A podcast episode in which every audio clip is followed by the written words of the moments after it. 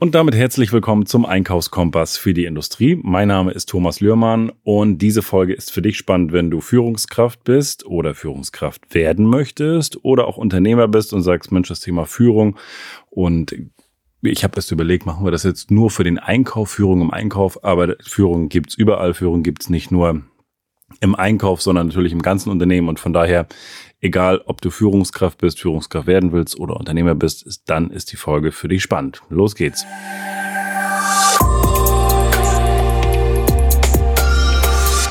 Ja, und zum Thema Führung kann ich natürlich auch ein paar Sachen sagen durch die, durch die jahrelange Erfahrung jetzt auch mit Mitarbeitern und Führungskräften und Führungskräfteentwicklungsprogrammen, auch die wir im Unternehmen gemacht haben. Aber dies ist eine Interviewfolge und ich habe mir heute einen spannenden Interviewgast gesucht. Ich habe überlegt, wer kann dazu was sagen und am besten kann dazu noch was natürlich sagen unsere HR-Abteilung und das ist äh, jetzt eine ganz besondere Folge und das ist auch ein, eine Premiere heute, dass meine Frau heute mit dabei ist. Denn meine Frau ist die, die Chefin unserer HR-Abteilung und sie ist jetzt seit gutem Jahr mit dabei und ich freue mich ganz besonders, dass wir heute die Folge zusammen machen können. Herzlich willkommen für alle, die sie noch nicht kennen, Jana Lührmann. Oder ich kann ja sagen, hallo mein Schatz. hallo, herzlich willkommen an alle. Ich habe vor kurzem gerade eine Frage vom Unternehmer bekommen und der hat gesagt, er sagt, Thomas, sag mal, wie, wie motivierst du deine Mitarbeiter, dass die da alle auch so bleiben? Weil ich sehe, ihr macht viel Recruiting, aber wie motivierst du die, dass die auch bleiben? Und da habe ich gedacht, okay, eigentlich ist es schon die falsche Frage, aber ich möchte das Thema mal aufnehmen, weil ich glaube, da denken einige drüber nach. Wie motivierst du deine Mitarbeiter? Und wir können ja mal so ein bisschen hin und her machen, so Ping-Pong. Ich stelle, du gibst mal einen Input, ich gebe mal einen Input. Was, was sagst du dem, der mich gefragt hat, Thomas, wie motivierst du deine Mitarbeiter? Na, in erster Linie, wenn ich diese Frage schon stelle, bin ich, glaube ich, schon an einem falschen Punkt. Wenn, denn ich glaube, das erste, was zählt, ist, dass ein Mitarbeiter von sich aus gerne im Unternehmen ist und da in diesem Bereich, in dem er ist, gerne arbeitet und sich ein Unternehmen ausgesucht hat, was im besten Falle zu ihm passt und damit die Motivation jeden Tag von alleine eigentlich da ist, dass er kommt. Das ist auch genau mein Ansatz. Also das ist immer so meine Denkensweise. Du kannst keine Mitarbeiter motivieren, also stellen motivierte Mitarbeiter ein und mein Gedanke ist auch immer, ich kann alles dafür tun, dass ich sie nicht demotiviere, aber motivieren kann ich sie grundsätzlich nicht. Die Grundmotivation, die muss er von alleine mitbringen, der Mitarbeiter.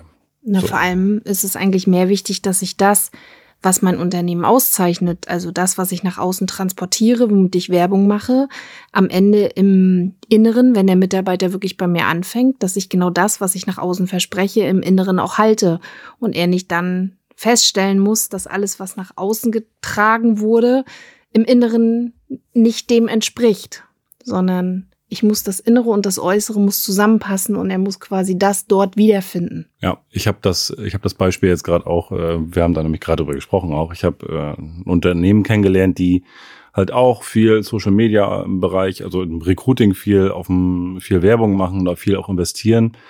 Aber wenn dann am Ende des Tages die Mitarbeiter nur kurz da sind und dann wieder gehen, weil sie erst, ich, ich will nicht sagen geblendet sind von, von dem Recruiting nach außen und in, in dem Unternehmen läuft sind überhaupt nicht, weil alles nicht so ist, wie es, wie es ausgesehen hat. Das ist dann das Innere und ähm, dann habe ich auch nichts von, ja, dann ist, sind meine Recruiting-Ausgaben auch für die Katz. Was zählt noch zum Thema, also wenn du sagst, okay, wie kann ich Mitarbeiter motivieren oder was, was was kann ich machen, um Mitarbeiter nicht zu demotivieren vielleicht? Ich kann dafür Sorge tragen, dass ich die richtigen Teams zusammenstelle. Das heißt, dass ich ähm, schaue, je nachdem, wie groß mein Team ist. Bei uns ist es ja gesplittet noch in Abteilungsleiter und dass ich dann gucke, dass das Team ja von den Eigenschaften her auch gut zusammenpasst. Das heißt, sie kommen alleine auch deswegen gerne, weil das Team gut zusammenpasst. Und das, was noch ein ganz wichtiger Punkt ist, ist eigentlich, dass ich als Führungskraft das lebe, was äh, nach außen getragen wird, auch im Inneren lebe und dass ich auch selbst als HR das auch widerspiegle. Das heißt, wenn ich durch die Reihen gehe, dass sie das Gefühl haben, dass sie mich ansprechen können, dass ich nahbar bin, dass ähm, ich einen Zugang zu den Mitarbeitern habe, dass sie immer denken, sie haben ein offenes Ohr. Also nicht, dass ich, dass sie das Gefühl haben, sie brauchen mich gar nicht ansprechen, sondern sie wollen die Nähe und sie möchten im E-Fall auch das Gefühl haben, dass sie wichtig sind und dass sie auch mir als HR wichtig sind, wenn sie mal mit einer Herausforderung dastehen, wo sie vielleicht auch mit dem Abteilungsleiter nicht weiterkommen. Das ist auch das, was ich immer wieder höre, auch von Bewerbern, dass die auch aus Konzernen kommen. Da sind halt andere Strukturen und da gibt es dann irgendwie die Chefetage und die äh, geht nie durch die Produktion oder wenn überhaupt äh, einmal im Jahr. Und das fehlt den Leuten, aber das, das sagen die uns auch die Leute. Und für, für uns ist das immer noch selbstverständlich auch äh, regelmäßig auch in der, in der Produktion zu sein, Rundgänge auch zu machen, um auch die, die Stimmung mitzubekommen und auch die Leute auch, äh, ja, das ein, die eine oder andere Herausforderung auch mal zu hören oder mal einfach mal einen Schnack machen mit den Leuten, wie geht's etc., zum Geburtstag gratulieren. Das sind Dinge, die für uns selbstverständlich sind, bei vielen anderen Unternehmen aber halt nicht. Und ich glaube, das ist auch ein Schlüssel, diese Nähe, egal von welcher Position und gerade, ich glaube, vom HR oder Personalverantwortliche, da gibt es ja viele Namen, People und Culture und wie auch immer, aber ich glaube, wir alle wissen, was wir, was wir, was wir damit meinen, sich einfach auch sehen zu lassen bei den Mitarbeitern und nicht nur Anlaufstelle zu sein und sagen, ja, mein Büro ist in Raum 35, da könnt ihr hinkommen, wenn was ist. Ich glaube, das ist der falsche Ansatz. Ja. Sie brauchen die Nähe. Sie müssen wissen, dass sie wichtig sind und dass sie, ja, dass das Herz einfach an der richtigen Stelle steht, wenn du, ähm, wenn du auch mal für Probleme da bist. Wenn jeder kommt vielleicht auch mal in eine Situation, die, ja, unser Leben ein bisschen ins Wanken bringt. Und ich glaube, dann zu wissen, dass man auch in der Firma ein offenes Ohr findet und lösungsorientiert mit den Mitarbeitern dann Lösungen findet. Ich glaube, das ist schon ein ganz, ganz großer Pool, der sich rumspricht, wo man sagt, da kannst du sein und da kannst du auch nicht nur sein, um zu arbeiten und zu racken, sondern auch, ja, die stehen auch hinter dir, wenn es mal nicht so gut läuft. Was sagst du den Leuten, die jetzt sagen, ach, das was dir erzählt, das ist doch völliger Quatsch letztendlich geht es doch nur um Kohle, zahl, zahl den Leuten ordentlich Geld und dann ist das alles in Ordnung, weil Geld ist das Einzige, was zählt, alles andere ist uninteressant. Da könnte ich sogar gerade direkt aus dem ja, lebenden Beispiel bei uns berichten, dass quasi Leute, obwohl sie in anderen Firmen, Großkonzernen, vielleicht auch noch einen Euro mehr verdienen würden oder es im Moment tun, trotzdem gerne zu uns wechseln wollen, weil sie aufgrund unseres unseres ja, Rufes mittlerweile sagen, okay, wir möchten gerne zu euch, weil da die Nähe ist, weil ich nicht nur eine Nummer bin, weil ich weiß, ich kann mit bestimmten Dingen auch mal zu jemandem kommen, weil wir ein tolles Team haben von Leuten. Also ich glaube, Geld ist am Ende nicht alles. Ich glaube, ich muss am Ende wirklich mich auch wohlfühlen auf Arbeit und gerne zur Arbeit kommen. Und dann ist es vielleicht auch nicht der eine Euro am Ende, der entscheidend ist. Wenn ich jetzt als Zuhörer, also wenn, wenn die Community jetzt dazuhört und sagt, ja, okay, das, das verstehe ich schon. Aber wie kann ich das im Vorfeld, also transportieren oder wenn ein Mitarbeiter ein Angebot hat vom Unternehmen mit äh, weiß ich nicht, gehen wir mal vom Stundenlöhner aus und der sagt, der kriegt in dem Unternehmen 30 Euro die Stunde. Und bei uns angenommen, nur mal theoretisch, die Hälfte. Jetzt, was jetzt ein bisschen überspitzt, nur schwarz-weiß, nur als Beispiel. Jetzt sagt der Mitarbeiter, er kommt trotzdem zu uns. Warum? Warum und wie kann ich mich als Unternehmen, wie kann ich diese Werte im Vorfeld schon übertragen? An welcher Stelle mache ich das am besten? Hm, also gibt es zwei Möglichkeiten. Den ersten, also das erste, wo ich es übertrage, ist ja eigentlich in dem ganzen Social Media Kontext, wo ich sage, ich trage unsere Werte nach außen. Und das zweite, wo ich das ganz groß transportieren kann, ist erstens im Bewerbungsgespräch. Wir haben äh, ein Bewerbungsgespräch, wo wir mittlerweile immer sieben Schritte haben, in denen wir vom Telefoninterview über das eigentliche Bewerbungsgespräch, was wir immer mit hoher Punktzahl abschließen, denn wir befragen danach auch unsere Bewerber, wie sie das Bewerbungsgespräch empfunden haben. Und sie spiegeln uns wieder, dass wir dort schon familiär auftreten, dass wir dort die Werte widerspiegeln, die sie in dem Social Media Bereich gesehen haben. Und dann gibt es natürlich auch noch den Schnuppertag, wo sie dann ins Unternehmen kommen, um zu gucken, ob sie zu uns und wir zu ihnen passen. Und da transportieren wir natürlich noch mehr das Teamgefüge, die Herzlichkeiten, so wie wir es auch wirklich leben wollen an die Mitarbeiter, so dass und da können Sie natürlich gucken, wie Sie, ob wir das, was wir nach außen transportieren, auch wirklich in dem Moment im Inneren leben und ob Sie denken, das gehört kann so auch für ihr berufliches Leben das sein, was sie suchen. Okay, also da waren jetzt ein paar Sachen mit dabei, also drei Punkte. Letztendlich einmal das nach außen. Na klar, dass der Auftritt muss, der muss schon gut sein und sollte auch das widerspiegeln, was vielleicht andere Unternehmen nicht widerspiegeln können, deine Konkurrenz nicht widerspiegeln kann. Und das zweite ist das Vorstellungsgespräch, da auch wirklich dann zu überzeugen mit der, mit den Werten des Unternehmens. Und das ist dann, glaube ich, auch eine Herausforderung für, für einige größere Unternehmen, die vielleicht die Personalabteilung ausgeleert haben und das halt nicht zur Chefsache machen. Denn, wie sagst du immer so schön, Recruiting ist Chefsache. Und das wird auch so bleiben.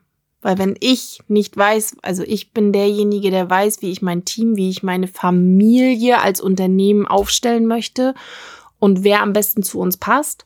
Und daher würde ich diesen Prozess sehr ungern ausgliedern, weil ich immer denke, wenn ich schon ein komisches Bauchgefühl bei dem Kandidaten habe, wie soll es dann erst mal Mitarbeitern gehen in dem Moment, die dann zukünftig mit demjenigen zusammenarbeiten sollen? Genau, und der dritte Punkt, bevor ich ihn vergesse, ist dann der Schnuppertag. Das ist ja letztendlich die Überzeugung, wo der Mitarbeiter sich dann auch nochmal davon überzeugt, von dem, was er gesehen hat, was er gehört hat, dass er dann wirklich sagt, jo, das ist genau so und ähm, dann passt das. Geld haben wir drüber gesprochen. Was ist mit ich, ich mhm. Entschuldige, ich würde trotzdem gerne noch was zum Thema Geld sagen.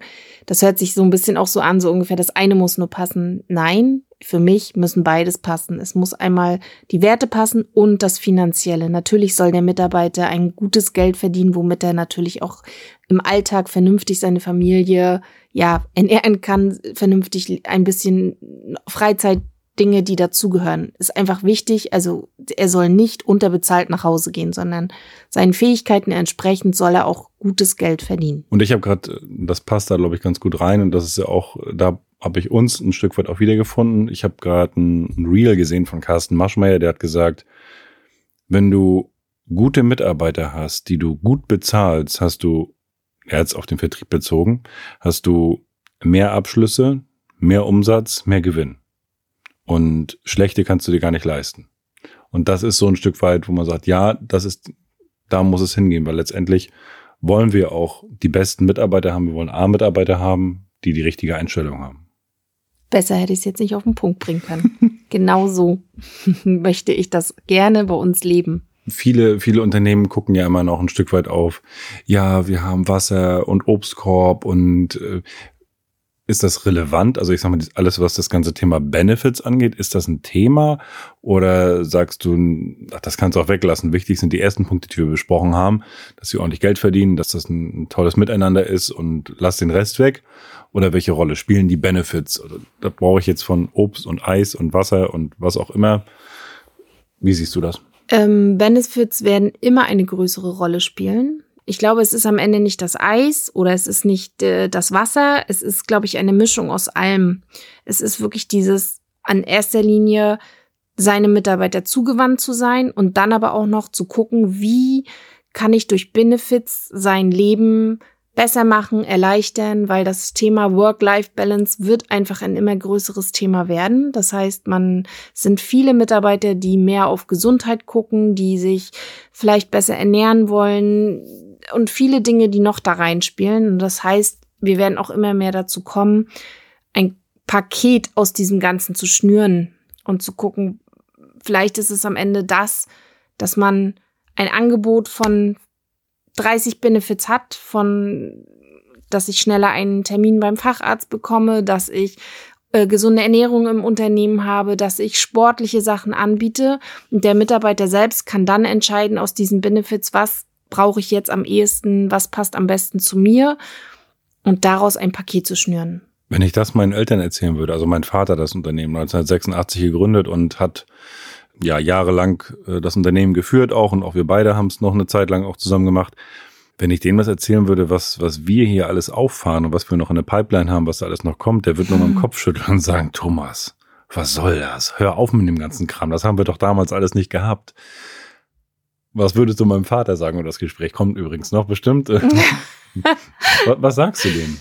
Ich glaube, dass sich, also nicht ich glaube, sondern ich weiß, dass sich einfach die, die Lebensstruktur komplett verändert hat. Jeder ist eher in dem Bereich unterwegs, ähm, wie kann ich auch mehr Freizeit generieren? Wie kann ich meine Freizeit sinnvoller gestalten? Wie kann ich Stress vermeiden? Das war damals, glaube ich, auch da, aber eben nicht so präsent, dass das eben auch Schuld war an vielen Krankheiten, die dadurch mit ausgelöst sind. Das heißt, von Burnout, was weiß ich, sowas gab es früher alles offiziell nicht oder nur unter vorgehaltener Hand. Also was kann ich meinem Mitarbeiter Besseres tun, als zu schauen durch ein Programm, wo in seinen Lebenslagen ich ihm, beziehungsweise was noch toller ist, seiner Familie, wie ich dabei unterstützen kann. Ich glaube, ein, ein großer Punkt ist, also ja, natürlich hat, hat sich die Gesellschaft geändert, aber wir haben ja jetzt einfach auch einen ganz anderen Arbeitsmarkt. Vor Jahren, da mussten wir um, also musste ein Arbeitnehmer betteln und sagen, kann ich hier bitte arbeiten? Ist das möglich? Und ich weiß, mein, mein Vater hat mir damals noch einen Ausbildungsplatz besorgt und ist dann nur durch Connection habe ich noch einen bekommen und äh, weil das normal gar nicht ging. Heute hat sich das ja geändert. Wir müssen uns als Arbeitgeber ja bei unseren Mitarbeitern bewerben und sagen, hey, wollt ihr nicht zu uns kommen? Das ist, glaube ich, auch noch ein kleiner Unterschied und wo wir dann halt auch mit ja ein Stück weit mit den weichen Faktoren auch, die müssen damit eine Rolle spielen. Ja, aber die sollten nicht ausschlaggebend sein. Die kommen heutzutage on top. Und wenn alles andere stimmt, ist das einfach ein nettes Gutti obendrauf, dass ich das noch anbiete. Aber dafür muss der Rest vorne rumstimmen. Das heißt, ich muss wirklich diese Herzlichkeit für den Mitarbeiter leben. Ich muss gucken, wie diese Bedingungen erstmal vernünftig für einen Mitarbeiter geschaffen werden können, dass der deswegen eigentlich im Unternehmen arbeiten möchte. Und wenn ich dann zusätzlich noch mit den Goodies, Gesundheitsmanagement, äh, Facharzttermine und was weiß ich punkten kann, Wasser, Obst, alles was dazugehört, Fahrrad, dann ist das sozusagen mein Goodie obendrauf, warum er natürlich den letzten Punkt sagt, okay, weißt du was, das ist so cool, die haben schon so viel tolle Sachen und jetzt bieten die mir auch noch so eine Benefits obendrauf. Ich kann gar nicht mehr Nein sagen. Welche Rolle spielt Führung der Mitarbeiter? Eine extrem wichtige.